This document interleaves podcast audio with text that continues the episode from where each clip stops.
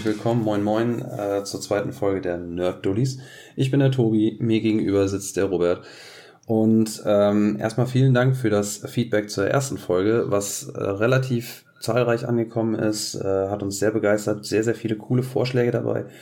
Äh, und das ist auch direkt unser erster Punkt. Wir steigen direkt mal ein in äh, die Abarbeitung von dem Feedback und da leitet der Robert mal durch. Ja, hi erstmal. Ich habe im Grunde zwei Sachen, die ich kurz ansprechen möchte. Einmal mein Lieblingskommentar zur letzten Folge. Und zwar, dass der Herr A, ich möchte keine genauen äh, Namen nennen, gesagt hat, dass wenn wir dieses Rauschen nicht unter Kontrolle kriegen, ihm beim nächsten Mal die Eichel platzen wird. Werter Herr A, wir arbeiten daran. Wie du merkst, es ist ein bisschen besser geworden. Es freut uns, äh, dass du dieses konstruktive Feedback gegeben hast. Und auch ein zweiter Punkt, den wir bekommen haben, die meisten von uns, die nicht gerade mit uns befreundet sind, kennen uns noch nicht. Deswegen werden wir uns diesmal einmal kurz vorstellen. Damit beginnt jetzt der Tobi. Ja, äh, ich bin der Tobi. Meine Anfänge sind tatsächlich relativ äh, klassisch mit dem Gameboy gewesen, wobei nicht mit dem NES. Äh, dann später zur PlayStation. Also ich bin, also zur PlayStation 1 damals ähm, um es kurz zu fassen, ich glaube, ich bin mittlerweile seit gut und gerne 23 Jahren Zocker äh, und das mit keinem bisschen weniger. Privat spiele ich am liebsten doch klassisch äh, Actionspiele, äh, Open World und äh, seit, ich sag mal so guten sechs, sieben Jahren auch äh, dann endlich mal ins Rollenspiel gekommen. Ja, das zu mir. Ja, ich bin seit als kleines Kind schon äh, mit Gaming in Berührung gekommen. Angefangen mit einem Sega Mega Drive, den wir uns als äh, Kinder denn geteilt haben damals und mit Sonic tatsächlich so ein bisschen groß geworden. Mario war für mich komplett irrelevant. Was dann halt aber trotzdem mit äh, bis einhergehen. Danach kam eine N64, Playstation, Xbox, bla bla bla. Richtige Präferenzen, was Konsolen angeht, habe ich auch tatsächlich nicht. Also ich möchte hier weder Xbox noch äh, Playstation Fanboy darstellen.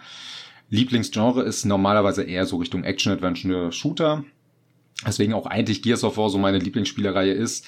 Gefolgt von echt viel, also wirklich viel, viel zu viel Overwatch-Spielen. Ähm, das werdet ihr auch in der nächsten Folge mitkriegen, wenn endlich Overwatch 2 raus ist. Ja, das war's schon zu mir.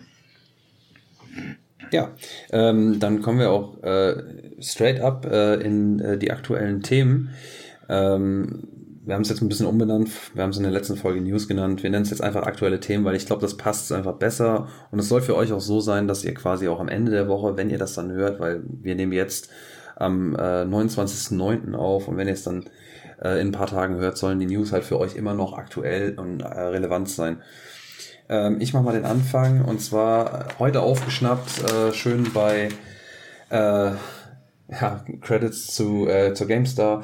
Skull and Bones ist schon wieder ähm, verschoben worden auf März nächsten Jahres. Ähm, Überraschung.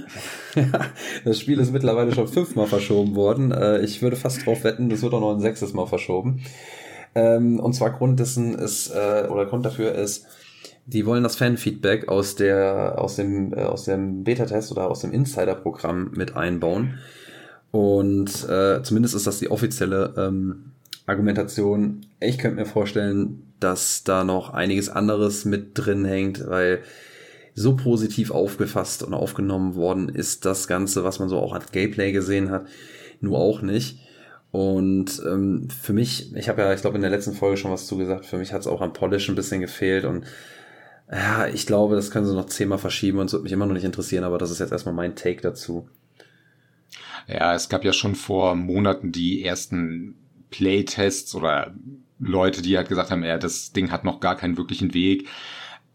Keiner weiß so wirklich, was das jetzt wird. Wird es ein reines Multiplayer-Ding? Auf der Gamescom hieß es, ey, wir haben auch einen Singleplayer dabei.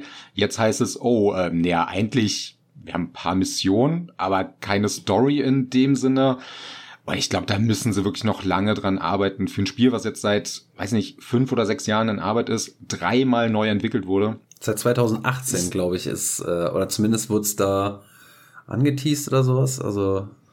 Ja, es wird äh, angeteased und die hatten vorher schon äh, damit begonnen, weil ja der Schifffahrtteil von Black Flag unfassbar gut ankam damals. Äh, ja, sorry.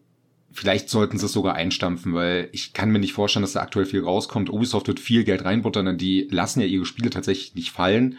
So wenig Erfolg Rainbow Six Siege und For Honor am Anfang hatten. Beide Spiele laufen immer noch und gerade Rainbow Six läuft richtig, richtig gut. For Honor hat auch sein Fanbase. Ja, immer noch. Und äh, kriegt immer noch neue Charaktere. Jedes Mal, mhm. wenn ich mal, also alle paar Monate gucke ich mal bei den Add-ons nach und immer wieder ein neuer Charakter. Also Respekt an Ubisoft, dieses machen.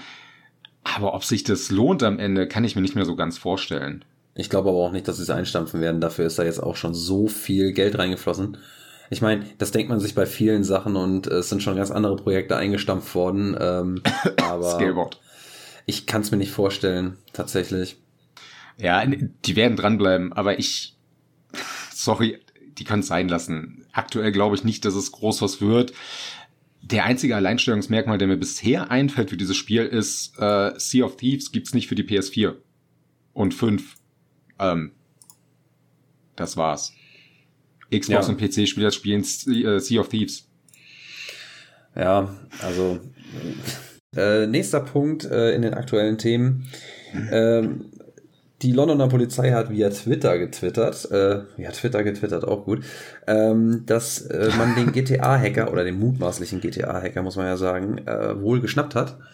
Äh, das Ganze soll ein 17-jähriger junger Mann sein, ähm, der äh, tatsächlich sogar äh, bei seiner Mutter noch oder wohnte. Ich meine, gut, mit 17 kann man das ruhig noch machen, aber was wohl auch so ist, dass der zuvor schon mal ja mit diesem Uber-Hack in Verbindung war und äh, noch mit anderen äh, hochkarätigen äh, solcher Angriffen in Verbindung stand und er tatsächlich ähm, Bewährungsauflagen hatte, welche, wovon eine auch war, dass er sich eben auch bei seiner Mutter quasi in einer Art Hausarrest, wenn ich das richtig verstanden habe, äh, befinden sollte. Hm.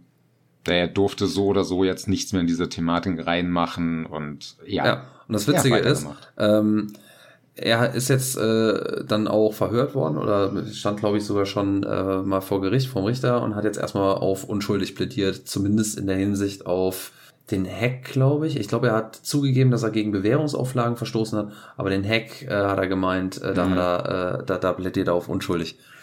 Interessant. Ja, er muss wahrscheinlich erstmal auf unschuldig plädieren.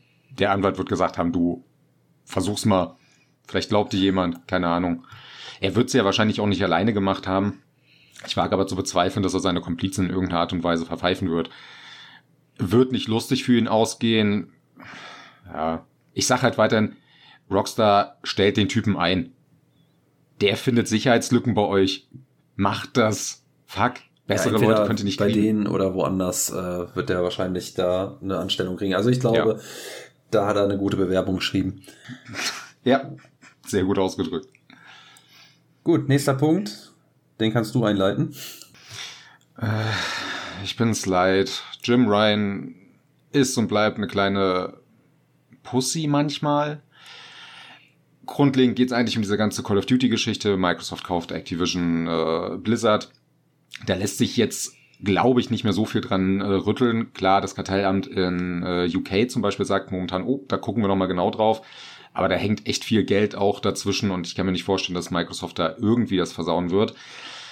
Die sind dann tatsächlich auf Sony zugegangen und haben gesagt, hier, Leute, über unsere aktuellen Verträge hinaus, die ja sowieso besagen, dass ab jetzigen Zeitpunkt immer noch locker zweieinhalb Jahre Call of Duty für die PS5 erscheinen wird, beziehungsweise auch PS4, noch weitere drei Jahre lang dazukommen sollten. Jim Ryan war jetzt der Meinung zu sagen, du, nee, das, das geht gar nicht. Das ist äh, ein Schlag ins Gesicht so geht das Ganze nicht, ähm, das ist eine Riesenmarke, das gehört zu PlayStation. Effektiv möchte er einfach nur sagen, ey, ich will nicht, dass ihr das macht. Ja, kann ich verstehen. Aber Sony hat genauso Studios gekauft früher, die haben eigentlich ein gutes Portfolio und das sagen ja auch einige Firmen, die mit befragt wurden, ob das okay ist, dass Microsoft diesen Deal macht. Da waren ja sowas wie Facebook, EA und sonstige mit dabei. Die haben ja auch gesagt, theoretisch reicht die Zeit vollkommen aus, um ein neues äh, Franchise aufzubauen, was halt auf der PlayStation groß wäre.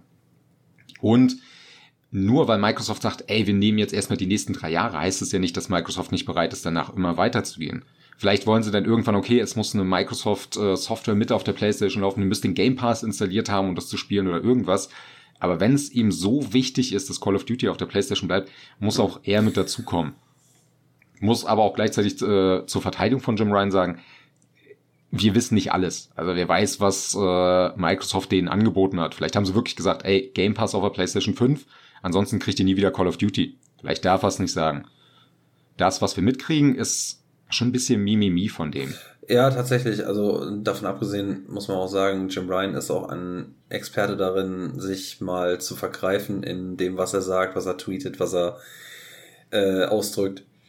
Und ähm, ich meine sogar, dass jetzt in dem letzten äh, Bericht es hieß, dass Microsoft auch überhaupt, also jetzt aktuell der Stand, nicht vorhat, äh, Call of Duty äh, Spielern vorzuenthalten, was halt dann auch äh, mit einschließt, dass eine Exklusivität äh, auf auch Mittelfrist jetzt erstmal überhaupt nicht geplant ist. Ähm, und auch, ich meine, Phil Spencer war es sogar, der gesagt hat, es wäre eigentlich auch saudämlich, es wäre ja ein Verlust an Geld, beziehungsweise äh, verschenktes Geld, ähm, Call of Duty exklusiv für die Xbox zu machen, äh, weil eine enorm große Spielerzahl äh, Call of Duty auf der PlayStation ausspielt.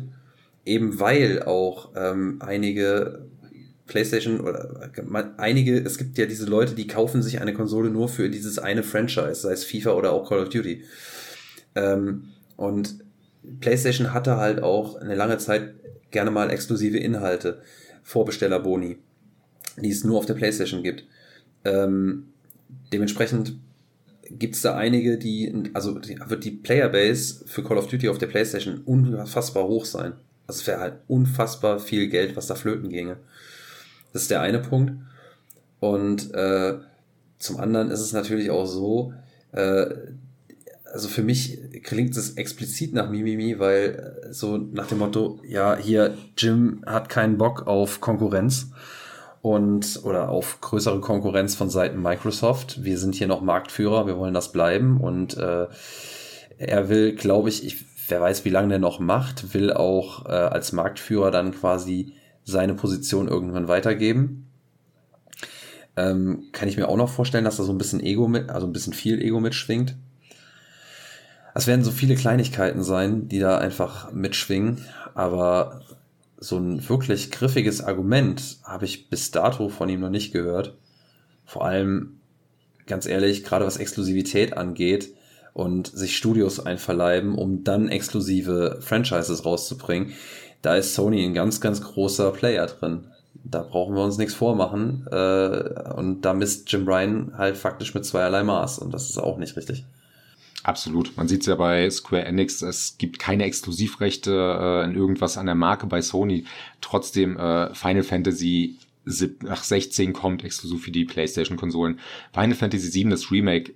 Es gibt eigentlich keinen Grund, warum Square Enix sagen sollte, hier, du, das kommt nicht für die Xbox. Kommt's aber nicht.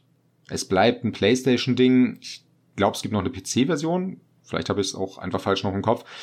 Aber grundlegend auf einer Xbox-Konsole gibt's kein Final Fantasy VII, also nicht das Remake, äh, nur die alte Version.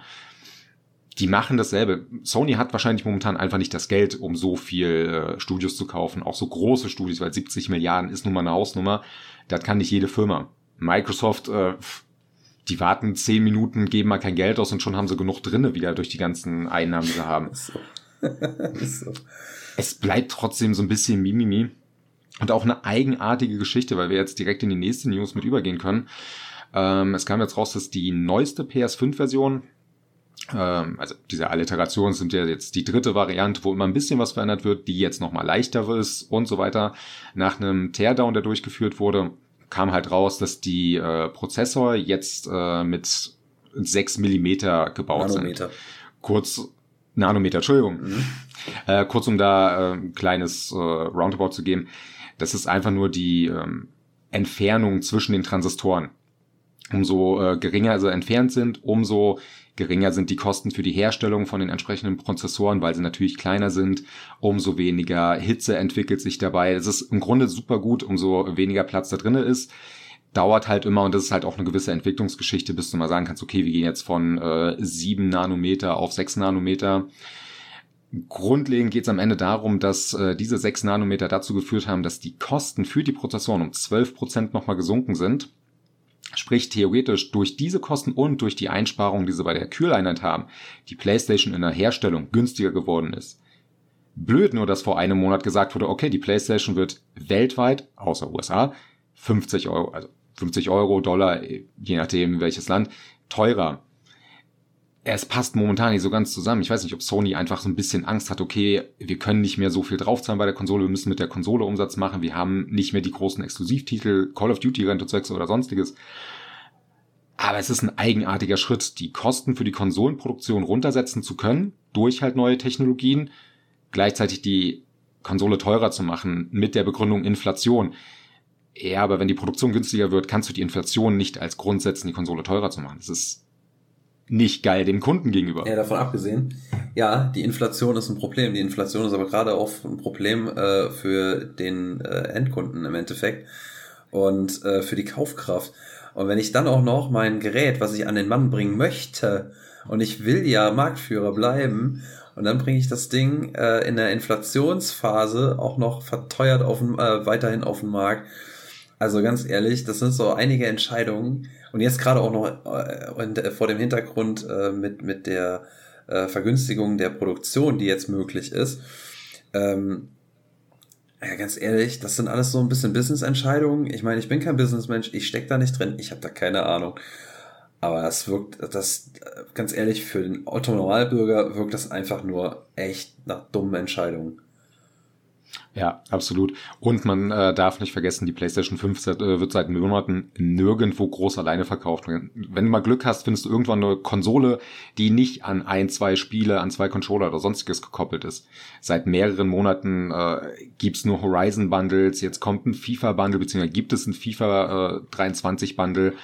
Du bist ja so oder so als Endverbraucher gezwungen, diese Spiele mit dazu zu kaufen und kommst auf Bundlepreise von 660 bis 700 Euro mittlerweile nur damit es halt dann noch ein bisschen mehr Umsatz gibt und ich als Kunde fühle mich da ehrlich gesagt so ein bisschen verarscht. Hätte ich die Konsole nicht schon zu Hause, würde ich jetzt mir zweimal überlegen, kaufe ich mir die jetzt und lass mich zwingen, aktuell noch ein Gran Turismo 7 zum Beispiel für 60 Euro mir dazu holen zu müssen, weil ich sonst die Konsole nicht bekomme, neben dem FIFA 23, woran ich noch nicht mal Interesse habe.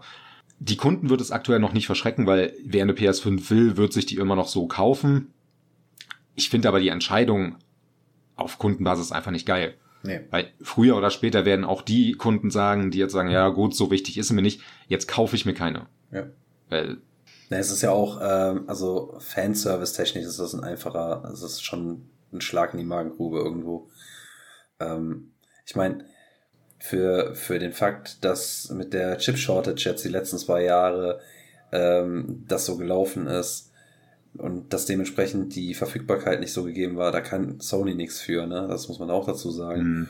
Aber das, was jetzt gerade läuft, da kann Sony sehr wohl was für. Die können jetzt ihre Produktion hochfahren, äh, schneller die Chips produzieren. Das heißt, sie können effektiv gegen diese Chip-Shortage, die ja tatsächlich faktisch immer noch ein Problem darstellt zum Teil, äh, also diese Nachwirkung, kann man, äh, können die jetzt effektiv gegenwirken. Und mhm. ähm, ja, und dann fahren die jetzt so eine Politik. Also das ist, das ist komisch, tatsächlich. Absolut. Ich sehe da einfach wirklich nur so eine gewisse Angst. Aktuell sehe ich auch von Sony Exclusive, jetzt abgesehen von Spielen, die sie so ein bisschen eingekauft haben, wie so Final Fantasy 16, nach God of War nur noch zwei Titel, die relevant sind. Jetzt ist halt die Frage, hat Sony nicht mehr so viel im Petto und weiß, okay, das dauert jetzt nochmal drei, vier Jahre, bis wir die großen Titel an Land kriegen? Oder verheimlichen sie uns was und die haben super krassen Plan und am Ende freuen wir uns alle einen Ast auf die, bei der nächsten E3 und haben äh, nächstes Jahr fünf neue hochkarätige Spiele von denen bekommen. Da habe ich immer noch so ein bisschen meine Bedenken aktuell. Ja, schwierig. Im Moment die, die Spiele-Releases, auch alles, was jetzt verschoben worden ist, es ist ja so viel auch äh, für dieses Jahr angesagt worden, was jetzt nochmal auf 23 verschoben worden ist. Und das ist ja auch einiges, was halt PlayStation auch einfach betrifft ähm, mit, mhm. mit dem Argument, ja, Corona äh, hat uns da äh, doch so sehr gebeutelt, dass wir jetzt an, der, an dem Polish noch arbeiten wollen. Wir sind nicht zufrieden mit dem, was das Spiel da im Moment darstellt. Ähm, und wir verschieben das nochmal. Mhm, alles ein bisschen schwierig äh, tatsächlich. Also das ist ja so ein Konglomerat an Aspekten, die da reinspielen, wo ich halt einfach, was, was mich halt in der Meinung bestärkt, das ist im Moment, die Konsole teurer zu machen, äh, ist einfach in der aktuellen Zeit ein absoluter Knieschuss. Ja, noch nicht mal richtig ein Knieschuss. Noch können sie es machen, weil noch ist der Hype da. Noch sagen die Leute, ah, ich will unbedingt eine Playstation. Alle anderen wollen ja auch eine Playstation. Nur irgendwann kommt halt die Ernüchterung. Irgendwann merken die Leute, okay, ähm, so viele neue Spiele habe ich ja jetzt gar nicht mehr. Und das God of War hätte ich ja doch auf der PS4 spielen können. Diese große Exklusivität, was die PS4 so schnell ausgemacht hat, weil die relativ schnell relativ große Titel rausgebracht haben, die finde ich, sehe ich momentan nicht mehr so bei der PlayStation 5, weil wir, abgesehen von ein paar Spielen, das haben wir im letzten Podcast schon besprochen, gar nicht so viel an exklusiven Inhalten haben. Und das ist ja der Grund, warum ich mir eine Konsole hole. Ich hole mir nicht nur eine Konsole, damit es besser aussieht und so. Klar, das macht man durchaus. Dafür sind ja auch diese Zwischenschritte, die garantiert ja auch bei PS5 und äh, Xbox Series passieren werden. Aber im Endeffekt geht's um diese Spiele, die kommen, diese Exklusivtitel, das, was Sony immer konnte, auch unabhängig von einem Call of Duty oder sonstiges. Man kauft sich keine PS4, weil man COD und FIFA kaufen will, man kauft sich eine PS4, weil man ein Horizon, God of War, eine Uncharted-Reihe spielen will. Und das müssen sie auf der PS5 weiterbringen. Bisher sind fast alle Titel auch bei der PS4 und dieser Alleinstellungsmerkmal fehlt aktuell auch bei der PS5. Mhm. Weswegen eine Preiserhöhung nicht die geilste Idee ist und Klar, Microsoft sieht das als äh, super Punkt, sagt, ey, wir machen die Konsole nicht teurer, alles cool, ihr könnt sie weiterhin für 500 Euro kaufen. Ihr, man ist nicht mal gezwungen, irgendwelche Bundle-Pakete zu kaufen. Witzigerweise wird sie trotzdem nicht so stark gekauft wie die PS5, weil der Hype halt nicht so gratis, mhm. äh, groß ist. Und auch da der Game Pass äh, für viele noch nicht das krasse Ding ist anscheinend, weil viele es noch nicht gemerkt haben. Mhm viele haben noch nicht gemerkt, ey, was kriege ich alles im Game Pass mit drin? Ja. Wenn ich mir überlege, die nächsten Wochen, was ich im Game Pass spielen kann, ich werde nicht mal die Zeit finden, so viel zu spielen da drin. Nee, ist richtig. Sei es jetzt nur äh, ein A Plague's Tale, was da rauskommt, äh, Scoren, worauf ich mich freue. Und jedes zweite Spiel, wo es äh, was rauskommt, was ein bisschen kleiner ist und ich merke, ah, hätte ich schon Bock drauf. Oh, es kommt in Game Pass. Cool. Mhm. Bis die Leute das dann nachher mal wirklich gemerkt haben. Und wenn sie es dann gemerkt haben, kann Sony echt Probleme kriegen. Weil ganz schnell merken die Leute, oh, auf der Xbox kriege ich ja die ganzen Call of Duty nachher im Game Pass mit drinne. Ähm, was will ich denn mit einer PS5? Ich weiß nicht, ob Sony aktuell da irgendwie die Angst auch daher davor sieht und deswegen halt versucht, den Hype zu nutzen, das Geld mit reinzuholen oder wo deren Problem ist. Also, das, du sprichst dann einen, einen guten Punkt an. Das ist jetzt auch der, der letzte Punkt, den ich zu dem setzen möchte äh, weil wir schon wieder sehr abschweifen, aber es ist eine schöne Diskussion, finde ich. ähm, das Problem ist halt tatsächlich, dass, äh, finde ich, PlayStation oder Sony da halt wirklich wenig Argumente hat, weil halt auch das PlayStation Plus Programm, wo, was sie ja so groß äh, äh, rundum erneuern wollten und erneuert haben wollen, äh, mit äh, Abwärtskompatibilität, zumindest äh, im Download-Format, beziehungsweise im Streaming, was jetzt die PS3-Titel angeht, ähm, was sie da so groß angeteasert haben, was aber im Endeffekt äh, nichts weiter, für mich zumindest, als heiße Luft ist. Das habe ich auch im letzten Podcast schon gesagt. Das, was da drin ist, ein Angebot, das äh, vor allem was die Abwärtskompatibilität angeht, ist schlichtweg ein Witz. Und da kommt noch dazu, dass diese Games faktisch auch qualitativ nicht aufgewertet worden sind. Also das sind schlichtweg mhm. und ergreifend die Spiele, wie man sie auch damals gespielt hat. Maximal vielleicht so ein bisschen durch dieses äh, Prozessor-Unit äh, ein bisschen hochskaliert und äh, ein bisschen Kantenklettung mehr vielleicht, aber äh, vielleicht auch noch auf 60 Hertz. Äh, wunderbar, weil das hatte man früher in Amerika schon quasi.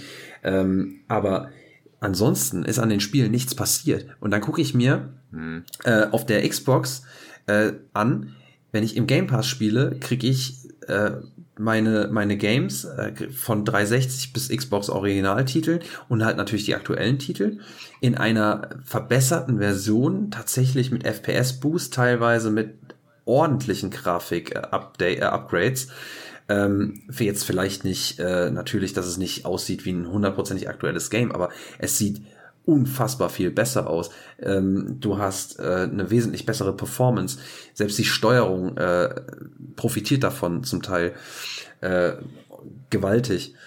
Und das bietet halt die Xbox. Und das bietet zum Beispiel die Xbox via Game Pass auch äh, auf zum Beispiel der Series S, die einfach mal für 300 Euro mhm. verfügbar ist, was halt ein Sportpreis ist und die Konsole ist verfügbar. So, ähm, die ist zwar jetzt auch nicht so gefragt, das ist genau das, was du sagst, der Hype darum ist nicht so groß, Xbox hat man vielleicht nicht ganz so krass auf dem Schirm wie jetzt eine Playstation. Äh, und es gibt ja auch viele Leute, die jetzt gar nicht so im Business sind oder nicht so im Game sind, die vielleicht äh, was älter sind, die sagen, ich will meinem Enkel, meinem, meiner, meinen oder meiner Enkelin oder meinen Kindern was Gutes tun, ich will den eine Playstation kaufen. Playstation ist ja quasi wie Tempo, ist ein Synonym für dieses, für ein Produkt, für eine Spielekonsole, für viele Leute. Mhm. Wenn ich meine Eltern ansehe, die sagen Playstation zu jeder Spielekonsole, die sie sehen. Ähm, das ja. ist auch so ein Ding, ne? Also dieses, dieses, wie es früher bei, mit, mit Nintendo war. PlayStation hat das quasi jetzt übernommen. Ähm, und das ist halt auch so ein Ding, dass äh, Xbox so ein bisschen nach hinten setzt, sag ich mal, was die Absatzzahlen angeht, aber von der Qualität her, was die liefern, äh, was die für den Kunden tun, ähm, kann man nun mal leider, also was heißt leider, aber das kann man nicht äh, ver, ver, verneinen. Es ist da. Äh, und bei der Series X habe ich auch noch die Möglichkeit, mehr Spiele abwärtskompatibel zu spielen von der 360-Generation und von der Original-Version äh, Generation. Und das, da kann PlayStation nicht mithalten. Ich kann bei der PlayStation auch keine Abwärtskompatibilität, also keine PlayStation 2 Spiele physisch reinschieben oder PlayStation 1 Spiele physisch reinschieben und die werden gelesen. Oder zumindest, wie bei der Xbox, als äh, eine Art Key wahrgenommen, für äh, die dann den Download berechtigen, äh, mich als Besitzer berechtigen da ist Xbox einfach ganz weit vorne.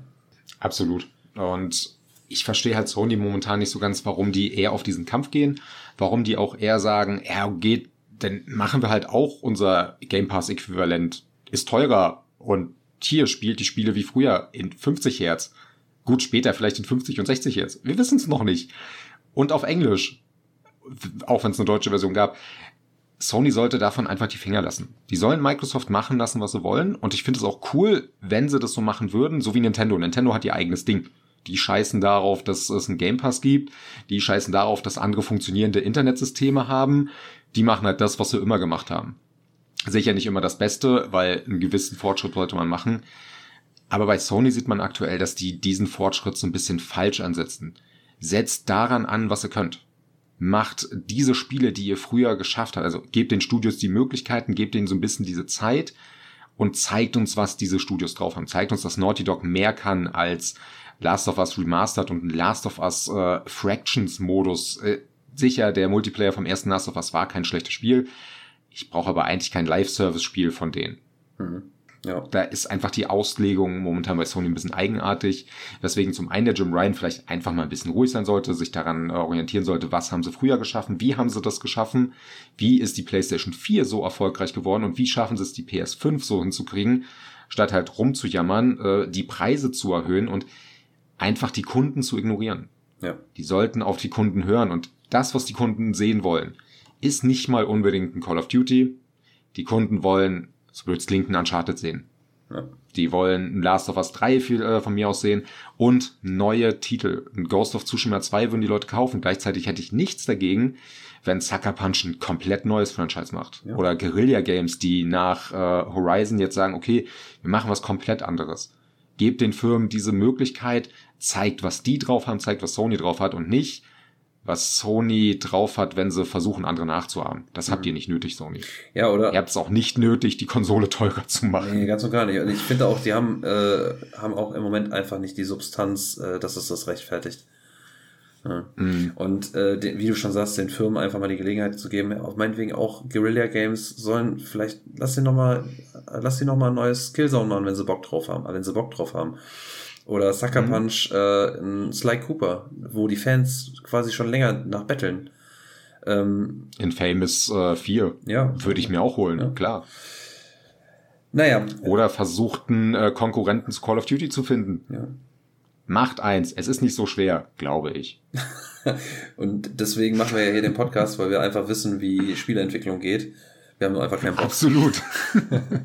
äh, kommen wir einfach mal zum nächsten Punkt, weil wir haben uns jetzt doch tatsächlich ja. sehr, sehr lange hier dran aufgehalten. Ähm, jetzt ist meine, meine schlaue Liste hier äh, ausgegangen.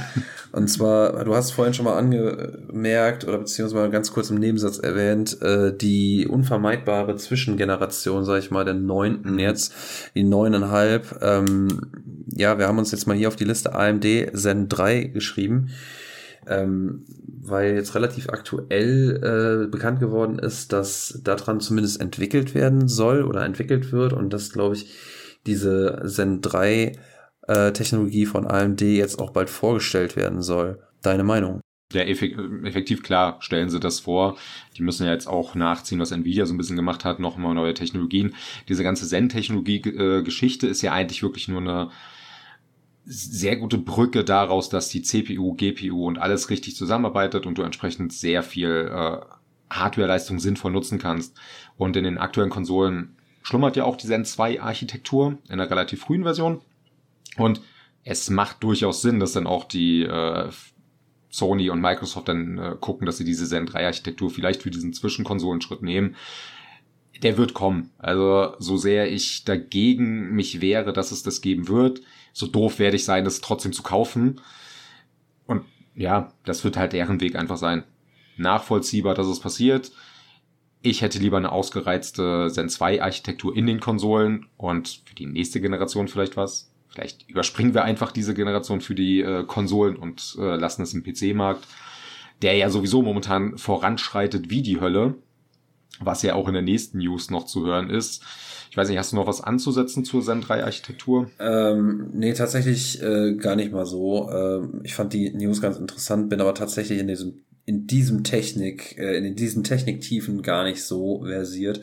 War für mich nur einfach so ein Ansatzpunkt, tatsächlich zu sagen, Natürlich wird da der PC erstmal den, den Vorrang kriegen, aber es wird dann tatsächlich auch unvermeidbar sein, dass dann halt innerhalb der nächsten, keine Ahnung, zwei, zweieinhalb Jahre äh, wahrscheinlich dann äh, eine neue Iteration der jetzigen Konsolen dann nochmal zumindest ja doch präsentiert und wahrscheinlich auf den Markt kommen wird. Ähm, ja. Ansonsten würde ich jetzt tatsächlich auch äh, den Schritt weitergehen. Wie gesagt, wir haben uns schon sehr lange hier aufgehalten in diesem Segment und würde die letzte News direkt mit anreißen. Du hast schon gesagt, die, ähm, der, der PC-Markt, der schreitet voran wie die Hölle. Und mhm. äh, nicht nur AMD hat neue Technologie vorgestellt, sondern auch Nvidia ähm, hat ihre 40er-Serie bei den GPUs, also den äh, Graphic Processing Units, ich habe gelernt, ähm, vorgestellt, also sprich neue Grafikkarten. Ähm, und das Flaggschiff, äh, die 4090, einfach mal schön mit äh, der Preismarke, ich glaube 2000 Dollar äh, ange setzt oder 1900 Euro, herzlich willkommen. Mhm. Äh, da kann ich mir drei Xboxen kaufen. Ja. Vier fast. Ähm, mein PC weint, wenn er das sieht. Meine tolle 1050, die ich da drin habe, denkt sich, was mache ich hier noch?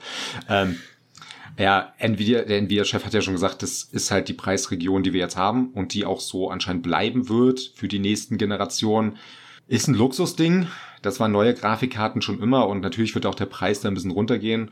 Aber für die High-End-Grafikkarte, dass wir 2000 Euro knapp erreichen, Respekt. Also es gibt Leute, die können sich das leisten und das freut mich für euch, wirklich. Ich freue mich auch auf die ganzen Grafikvergleiche, auf die ganzen Videos, wenn Leute ihren komplett aufgerüsteten äh, 30.000 Euro PC mal ans Limit setzen und Cyberpunk in allem auf Ultra stellen und noch mehr Raytracing-Effekte reinhauen. In 900k. Ah, ja, ey, keine, keine Ahnung, was ihr da noch alles raushauen wollt. Aber ich sehe aktuell für mich keinen großen Sinn dahinter, denn die Videos, die sie auch gezeigt haben, so imposant das war, die haben ja zum Beispiel dieses Portal äh, RTX gezeigt, eine Raytracing-Variante von dem Portal, was super cool aussieht, und nochmal eine noch krassere Raytracing-Variante von Cyberpunk 2077. Das ändert für mich die Spiele halt einfach nicht. Und ich habe nicht das Geld, und so wird es vielen geben, äh, zu sagen, okay, ich gebe jetzt 2000 Euro für die Grafikkarte aus. Nee. Neben meinem Mainboard und einem Prozessor und wahrscheinlich 32 bis 64 Gigabyte Arbeitsspeicher. Okay. Respekt. Also das, das, da muss man auch dazu sagen, also 2000 Euro muss ich sagen, äh, wäre bei mir die Schmerzgrenze für einen kompletten PC.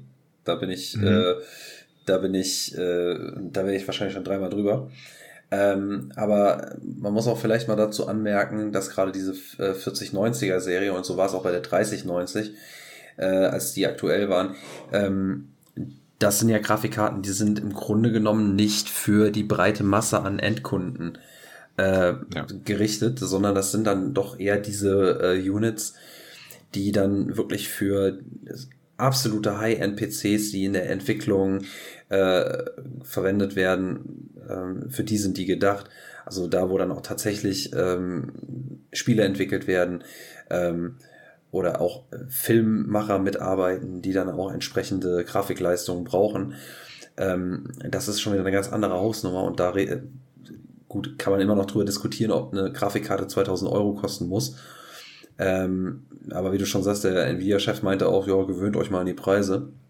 Jetzt ist es dann so, die äh, 4080 und ich äh, ist und die äh, 4070 gibt's auch noch. Ähm, die sind dann etwas günstiger. Ich glaube, bei der 80, da sind wir bei 1600 Euro und bei der, mhm. äh, oder ich weiß es gar nicht so genau, und ich glaube, bei der kleinen, der 4070 sind wir dann bei 900 bis 1200 Euro. Also dieses Budget-Modell. Und ein Punkt, den man auch noch vielleicht mal ansprechen kann, ist, äh, der, äh, dass im Moment die 30er-Serien relativ, relativ günstig mittlerweile wohl zu haben sind. Ich habe da jetzt leider keine Preise geguckt. Ähm, aber dadurch, dass es halt wohl äh, in, im Bitcoin-Markt beziehungsweise in der Kryptowährung mhm. jetzt so vom äh, äh von der ähm, von der Wertigkeit, dass die Kryptowährungen jetzt von der Wertigkeit sinken, bedingt halt ein äh, dessen, dass der, dass das Mining sich nicht mehr lohnt und dass die Miner natürlich dann die Grafikkarten nicht mehr horten und teilweise auch gebraucht äh, dann relativ günstig auf den Markt gespült werden, äh, diese Grafikkarten. Äh, und man ist heutzutage immer noch, und das wird auch eine Weile noch so bleiben, mit einer 3080 oder erst recht mit einer 3090 wirklich gut bedient. Also es hab, ich persönlich habe mich gewundert, dass die 40er-Serie jetzt schon auf den Markt kommt, weil nach meinem Gefühl ist die 30er-Serie erst zwei Jahre alt. Ich weiß nicht, wann die auf den Markt gekommen ist, aber ich habe das Gefühl, die sind erst gestern auf den Markt gekommen. Ich glaube, die sind doch nicht älter als die zwei Jahre. Das ist ja schon fast, das hat ja schon fast iPhone äh, äh, hier äh, Ausmaß angenommen, alle halbe Jahre neue oder wie? Also das ist, ne? Also weiß ich nicht, braucht man das? Ähm, die Hardcore-Technik-Nerds, ja. Wie gesagt, wenn man sich das leisten kann, freut's mich für die Person, aber in Zeiten von Inflation ähm, weiß ich nicht, ob das jetzt so der große Verkaufsschlager sein wird. Ja. Dass es kommt, ist okay. Preislich, auch wenn wir jetzt von der äh, 3070 gehen, wir da bei einem 1000 Euro Segment sind, 1000 Euro sind halt immer noch ordentlich. Ja, genau. Es sind immer noch 1000 Euro. Ey, das ist, das ist fast ein iPhone. Also bitte. Ich, ich vergleiche das auch nicht mit einem iPhone. Ey. Ich müsste ein Affe sein, mir ein iPhone für 1000 Euro zu kaufen. Ich meine, das ist ein Handy. Das fliegt mir eh zehnmal aus der Hand. Ja, vielleicht müssen wir es auch mal von der Seite betrachten. Die Handy-User und iPhone allen voran, die sind nicht mehr, der, mehr die schlimmsten mittlerweile, aber die iPhone allen voran haben den Weg dafür geebnet. Die Leute sind bereit anscheinend für sowas Geld auszugeben. Ich verstehe nicht warum. Auch da, ich gebe keine äh, 1400 Euro für ein Handy aus, dementsprechend gebe ich auch keine 1500 Euro für eine Grafikkarte aus, ja. die mir alleine ja noch nicht mehr was bringt. Aber vielleicht ist das der Punkt, woran jetzt auch äh, Nvidia gesagt hat, ja, ihr kauft euch doch ein iPhone für 1500 Euro. Warum wollt ihr nicht eine Grafikkarte für 2000? Dann könnt ihr Cyberpunk in 120 Frames spielen. ja, warum nicht? Aber dann kann ich mir auch, ja. ich meine, wenn das iPhone, äh, dann, dann baue ich mir einfach das iPhone in den PC ein. Dann habe ich doch das gleiche. Wie wär's, so ein iPhone-PC? Ja. Fünf Stück ineinander. Oh, scheiße, das wird zu teuer. Nee, lassen wir mal. dann doch lieber die Grafikkarte. Ja, äh, ich glaube, wir lassen es jetzt auch bei dem Thema. Ohne Spaß. Wir haben dann. Ja. Ja. Das, das, wird, das wird langsam zu sarkastisch. Ja, ja, nee, äh, falsches Format dafür. Ja. Äh, ihr wisst, dass sie kommt, ihr wisst, dass ihr 2000 Euro dafür latzen solltet. Äh, habt bitte den entsprechenden Prozessor, Arbeitsspeicher und sonstiges im PC schon mit drinne, ja. weil sonst seid ihr schnell bei 7 bis 8000. Ja, nee, wir gehen mal über in andere Segmente. Tobi, was hast du zuletzt gespielt? Naja, äh, besser ist es. Ja, was habe ich zuletzt gespielt? Ich habe einiges wieder mal gespielt, schon wie im letzten Mal. Äh, unter anderem Metal Hellsinger, äh, was derzeit im Games, ähm, im Game Pass ist, äh, oder Session Skate Sim habe ich mal angespielt. Da kommen wir vielleicht mal anders zu. Worüber ich tatsächlich jetzt sprechen möchte, ist äh, Immortality. Äh, das ist ein sogenanntes FMV-Spiel von äh, dem Studio äh, Half, Mermaid, äh, Half Mermaid heißen die, meine Güte, halbe Meerjungfrau. Äh, das ist dieses Jahr rausgekommen. Ich weiß gar nicht genau wann, ich glaube vor einer Woche, vor zwei. Ja, ist ähm, noch nicht so alt, anderthalb, zwei Wochen kommt hin. Genau, und ähm, das ist sogar auch im Netflix-Game-Abo drin, das mal so zu erwähnen. Mhm. Ähm, FMV heißt so viel wie, äh, ich glaube, Full Motion Video Game, wenn ich es mich nicht ja, vertue. Genau. Ähm, heißt im Grunde genommen, dass, äh, dass es sich um eine Art interaktiven Spielfilm handelt, ähm, die man ja ein Stück weit manipulieren kann, will ich mal sagen. Also es handelt sich, es geht hierbei um eine ähm, um eine junge Schauspielerin, äh, Marissa Marcel heißt die, ähm, und die ist, äh, ja, die hat drei Filme in ihrer Karriere gemacht. Sie sind jeweils nicht erschienen, also niemals rausgekommen, äh, sind aber in ihrer Produktion relativ weit fortgeschritten wohl. Und nach dem dritten Film ist die Frau verschwunden und keiner weiß, was mit ihr passiert ist. Und über die Analyse von mehreren Filmszenen äh, oder Szenen von hinter den Kulissen, von Proben, äh, kann man dann oder soll man dann herausarbeiten, äh, was mit der Frau passiert ist. Hierfür könnt, kann man sich, also guckt man sich diese Szenen, im, kann man sich die im Kompletten ansehen. Also man kann quasi komplett frei vor- und zurückspulen, man kann sie verlangsamen. Und was man auch tun kann, man kann mit einem, man, man kann mit dem Cursor in der Szene jeweils rumfahren, will ich es mal nennen. Also man pausiert das Spiel, kommt man, äh, kann man einen anderen Screen quasi äh, aktivieren und dann kann man mit diesem Cursor äh, in der Szene verschiedene Objekte oder eben auch die Schauspieler, die Gesichter der Schauspieler, die Hände der Schauspieler, die Brüste der Schauspielerin. Ähm, Wichtiges Feature. Äh, ganz äh, tatsächlich, äh, also ich will, das klingt jetzt natürlich, als wäre ich der absolute Lustkeule, äh, aber äh, faktisch, äh, das muss man auch wissen. Ich weiß nicht, es gibt vielleicht auch einige, die können damit weniger um. Es ist immer so ein Aufschreier. In diesem Spiel gibt es doch relativ viel nackte Haut. Äh, und das ich weiß nicht warum, in Filmen ist es auch kein Problem, aber irgendwie in Spielen ist das immer noch so ein, so ein Debattenthema.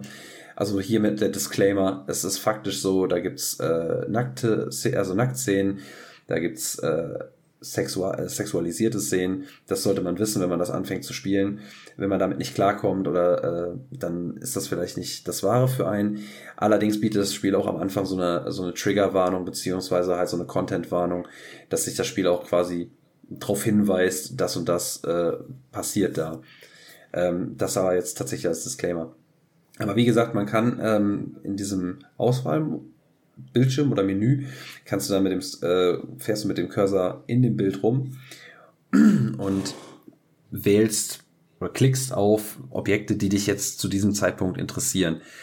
Und das triggert einen sogenannten Match Cut. Das heißt, ähm, man wird ziemlich random in eine andere Szene geworfen, die ein ähnliches Objekt beinhaltet. Ähm, tatsächlich ist das schwierig zu beschreiben, wie man mit der äh, Art und Weise der, ich sag mal, des, des, des Fortgehens dann quasi ja etwas rausfinden soll. Äh, und ich habe das Spiel angefangen und dachte auch so, ja, okay. Und jetzt? Weil es nimmt dich halt auch nicht an die Hand, ne? Das Einzige, was man hat am Anfang, ist, äh, man kriegt tatsächlich wieder so ein Tutorial mit vielen Dialogboxen. Bin ich kein Fan von, hatten wir schon im letzten Podcast mal drüber gesprochen kurz. Ähm, bei einem Spiel, was du gleich noch erwähnst. Und äh, vor allem das Tutorial finde ich persönlich auch ein bisschen zu lang, weil die, die Mechaniken sind sehr überschaubar. Also da ist nicht viel zu machen tatsächlich. Und ähm, es wäre interessanter gewesen, wenn man tatsächlich einfach mal so ein bisschen an der Hand genommen wird.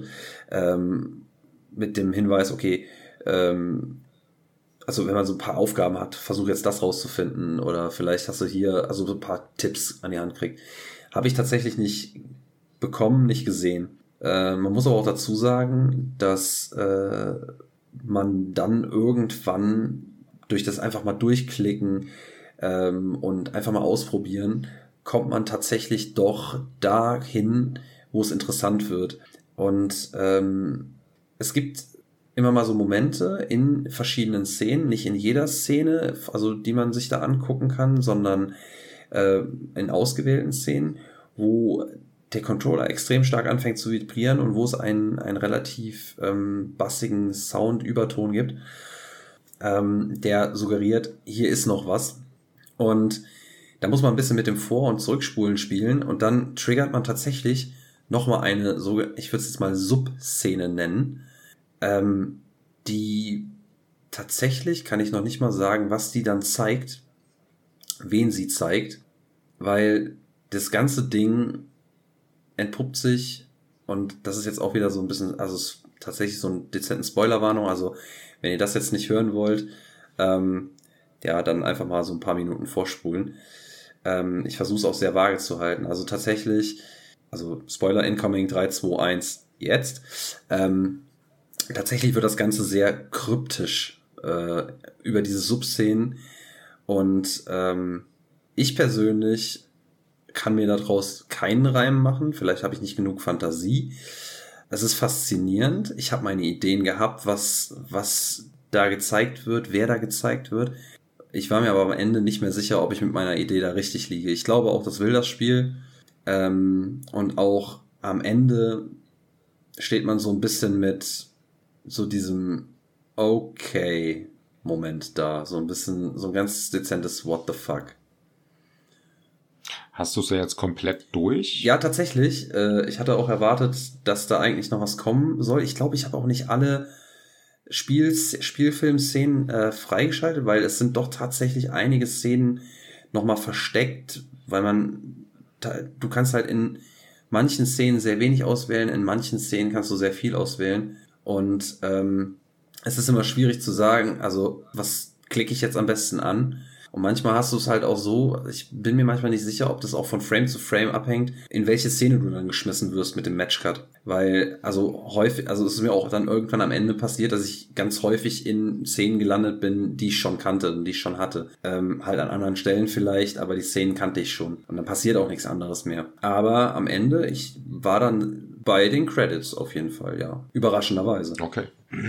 Wie lange hast du da so etwa gebraucht? Also äh, How Long to Beat setzt das Ganze, glaube ich, mit sieben, sechs bis sieben Stunden an. Ich weiß es tatsächlich nicht. Ich glaube, man, ich habe nochmal neu anfangen müssen. Ähm, einmal. Und bei meinem ersten Playthrough war ich schon bei sieben Stunden. Ich glaube jetzt bei meinem zweiten auch bei sechs bis sieben.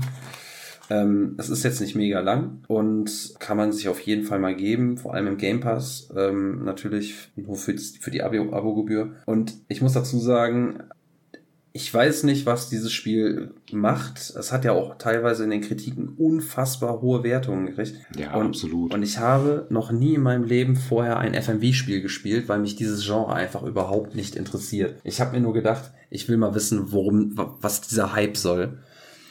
Und ich hätte es nicht gedacht, aber das Spiel hat mich tatsächlich gefesselt und ich wollte es auch weiterspielen. Ich wollte wissen, was ist mit dieser Frau passiert.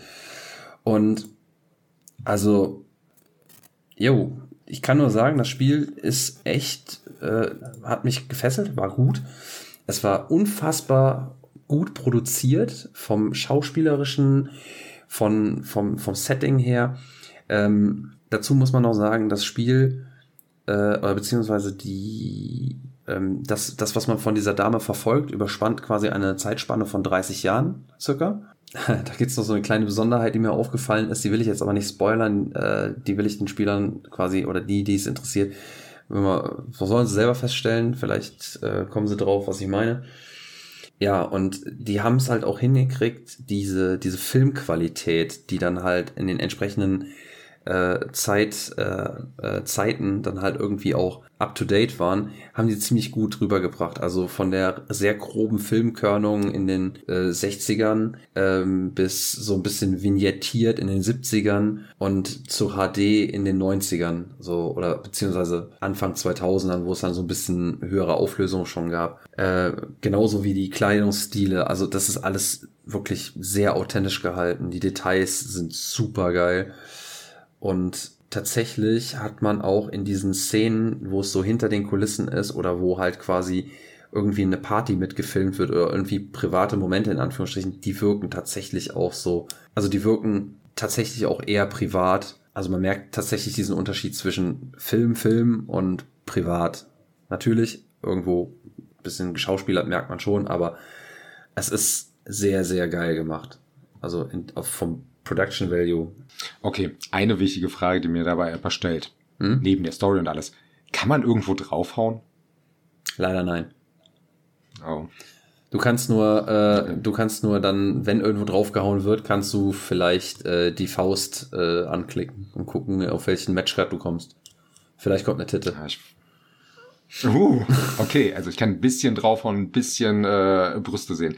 Ja, vielleicht, vielleicht doch, ja. Es ist im Game Pass, also werde ich es testen. Genauso wie das äh, nächste Spiel, was ich gleich erwähnen werde, aber ich weiß nicht, ob du noch was zu sagen hast. Also wie gesagt, ähm, ich kann es tatsächlich, also für, wenn, wenn man den Game Pass hat, auf jeden Fall ausprobieren.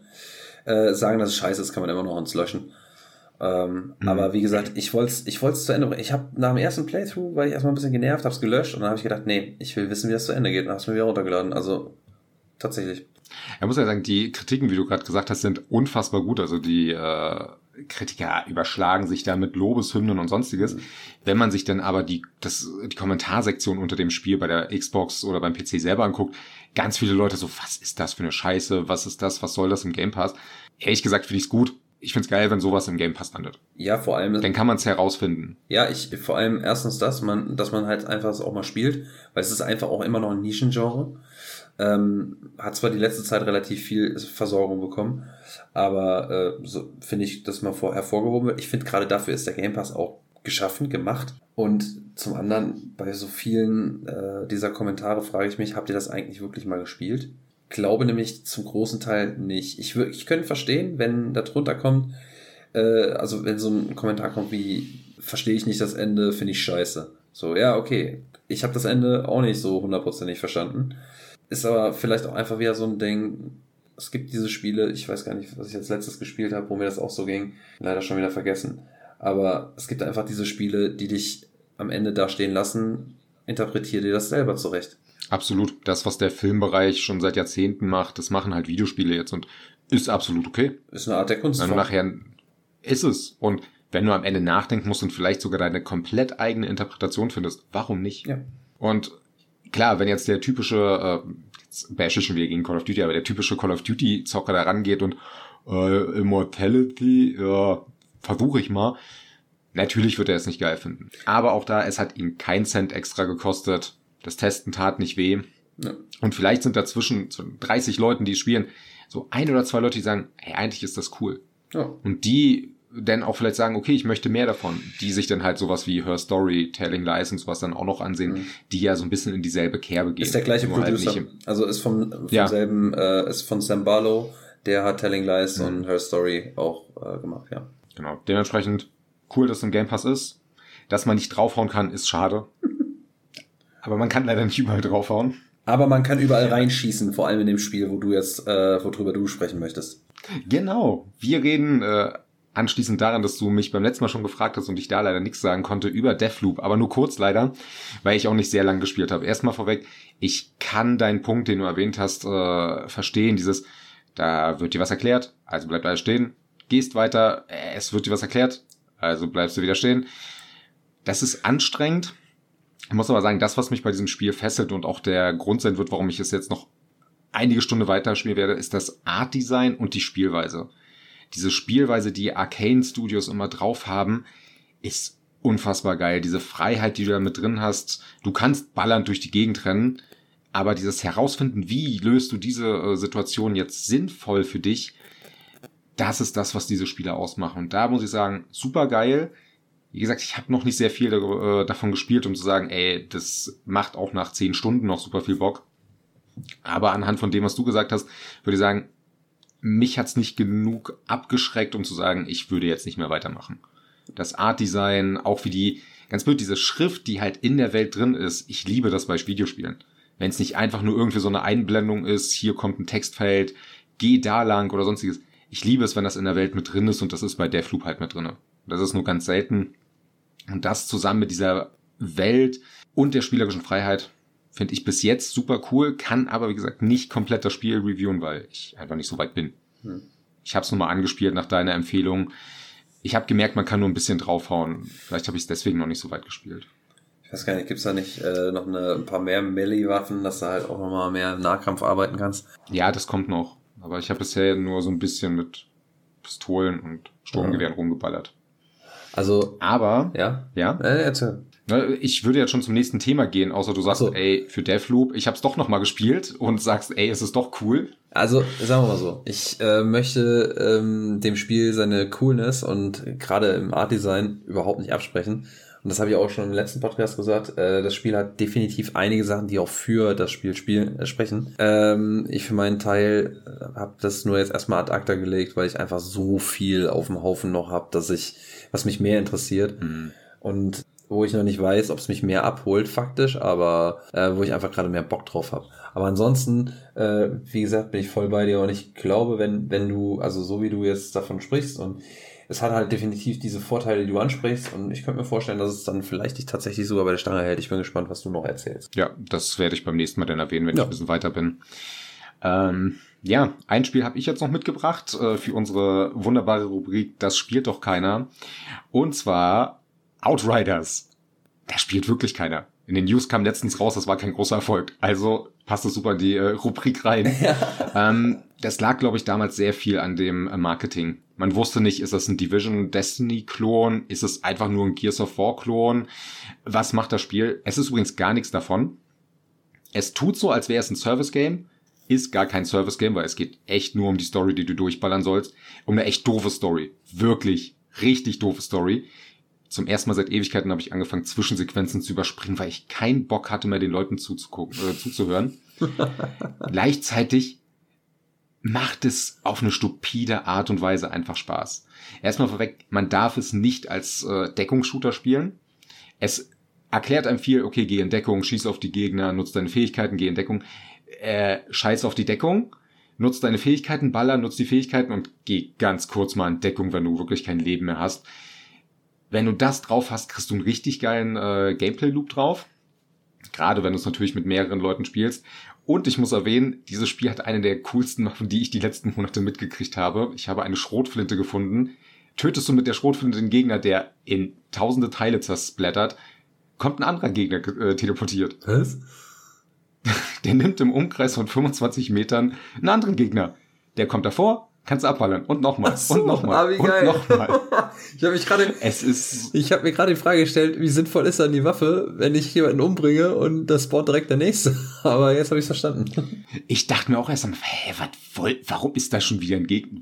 Bin ich hier beim Spawn von den Gegnern? Wie schlecht ist denn das Design? Ich habe da mal bei den Fähigkeiten von der Waffe geguckt und ähm, die teleportiert Gegner hierhin, die ich abschießen kann oder verbrennen. Okay. Okay. Eine super coole Idee. Ich möchte bitte in mehr Spielen äh, so dämliche Waffen. Es gibt sicher coolere Waffen, absolut. Aber eine Schrotflinte, mit der ich fast One-Shot jemanden umhaue, die mir einen neuen Gegner gibt, den ich den One-Shot umhauen kann, ist super geil. Das plus halt noch die Fähigkeiten, die du dazwischen hast. Das Spiel hat vielleicht äh, diesen Vollpreis am Anfang nicht verdient.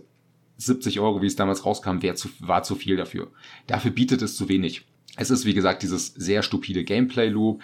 Und die Level bestehen nur aus, okay, geh dahin, sammel irgendwas auf, öffne eine Tür, geh weiter, sammel was auf, öffne eine Tür und besieg diesen Endboss. Und dazwischen drei Millionen Gegner. Ist okay. Aber das Spielerische macht halt super viel Spaß. Und wenn ich noch mehr von solchen dämlichen Waffen kriege, ich spiele momentan nur mit der Waffe, obwohl die, glaube ich, mittlerweile vier oder fünf Level unter meinem äh, Spielerlevel ist, ist mir scheißegal. Ich liebe es, mit einer Schrotflinte Gegner zu mir zu teleportieren und die Mitspieler, wenn du im Koop spielst, einfach damit abzufacken. Mhm. Die sind mitten im Kampf, rennen in Deckung, versuchen jetzt loszulaufen und du klaust den Gegner. Mhm. Der kommt zu dir. das klingt gut. Ja, es ist super witzig. Du kannst auch draufhauen, je nach Klasse. Das ist noch besser. Und du hast eine Schrotflinte, die Gegner teleportiert. Ähm, ich bin der Meinung, ich hätte das Marketing schreiben sollen und hätte das Spiel besser verkauft. Du hättest es nur mit der Schrotflinte beworben. Die Schrotflinte reicht.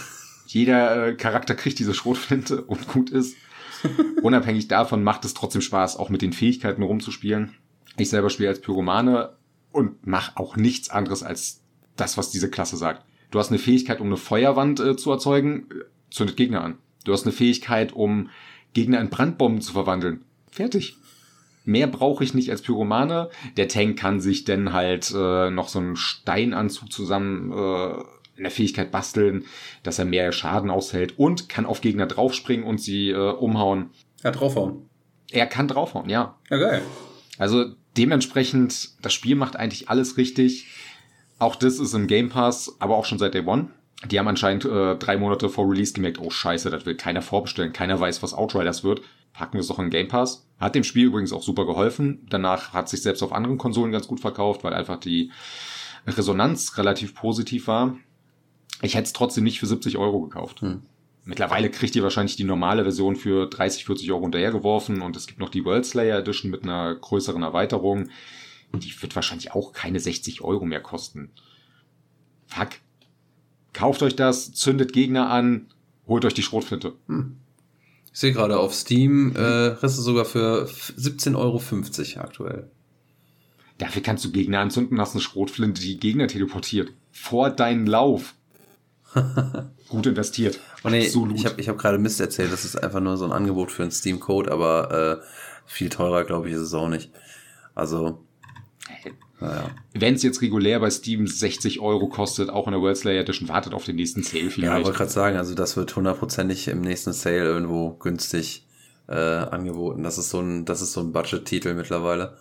Ich wusste auch gar nicht mehr, dass das noch im Game Pass ist. Ich dachte, das wäre das letzte Mal rausgeflogen. Dachte ich auch, bis ein Kumpel zu mir meinte, ey, lad's runter. Wir müssen die Zeit bis Overwatch 2 überbrücken. Denn spiel's. Hm. Ich bereue es nicht aktuell. Das ist witzig. Ich habe eine Schrotflinte, die Gegner vor meinen Lauf teleportiert. Ich habe ich, Fuck it. ich schon fast Bock, äh, das mit dir mal äh, zu daddeln. ja, auf der Xbox, im Game Pass. Ja, ja, Viel Spaß. Ja. Äh, Pyroman ist meine Klasse. Such dir was Besseres aus. Gibt es nicht.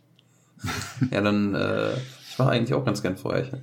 Ja, schade für ja, dich. dumm gelaufen. Dann kaufst du für eine andere Konsole. Nee, dann kann ich ja nicht mit dir zusammen zocken. ja, das stimmt. Ah. Ach, dann müssen wir zusammenspielen. Ah, blöd. Ach, scheiße. Das ist, das ist ja schon damals bei Army of Two schiefgegangen, der arme Elefant. Ja.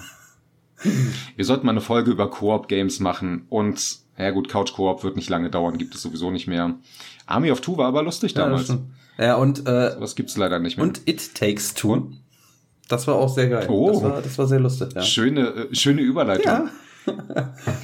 Zerplatzende Köpfe, Blutschwaden überall. It takes two. It Takes Two ist übrigens überragend, absolut. Ja, so, so stimme ich dir Das zu. Einzige, was einfach unfassbar nervig ist, ist dieses Scheißbuch, ey. Wie auch immer der heißt. Ähm, sollte das Spiel nicht sogar verfilmt oder eine Serie dazu geben? Ist in Planung, ja. Ist in Planung. Ja.